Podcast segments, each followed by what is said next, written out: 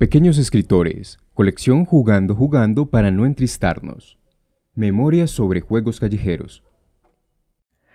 La candelada del diablo. Era un señor alto de pelo negro y ojos negros, con camiseta del Nacional, de chanclas y pantaloneta azul. Estaba reunido en diciembre con mis amigos Mateo, Richard, Esteban, Kevin, Don Milton y yo, en el Santander, y nos enseñó cómo jugar la candelada del diablo.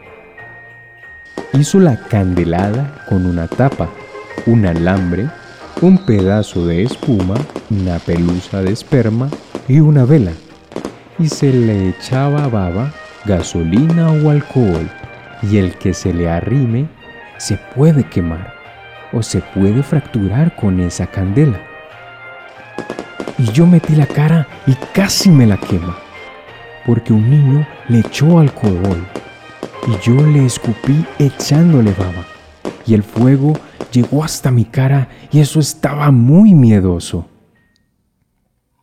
Jason Camilo Gómez Rodas, 12 años de edad. Corporación Casa de la Cultura Francisco de Paula Santander, Espacio de Libertad. Encuentro ciudadano priorizado con recursos del Programa de Planeación del Desarrollo Local y Presupuesto Participativo de Cultura. Medellín me cuida. Alcaldía de Medellín.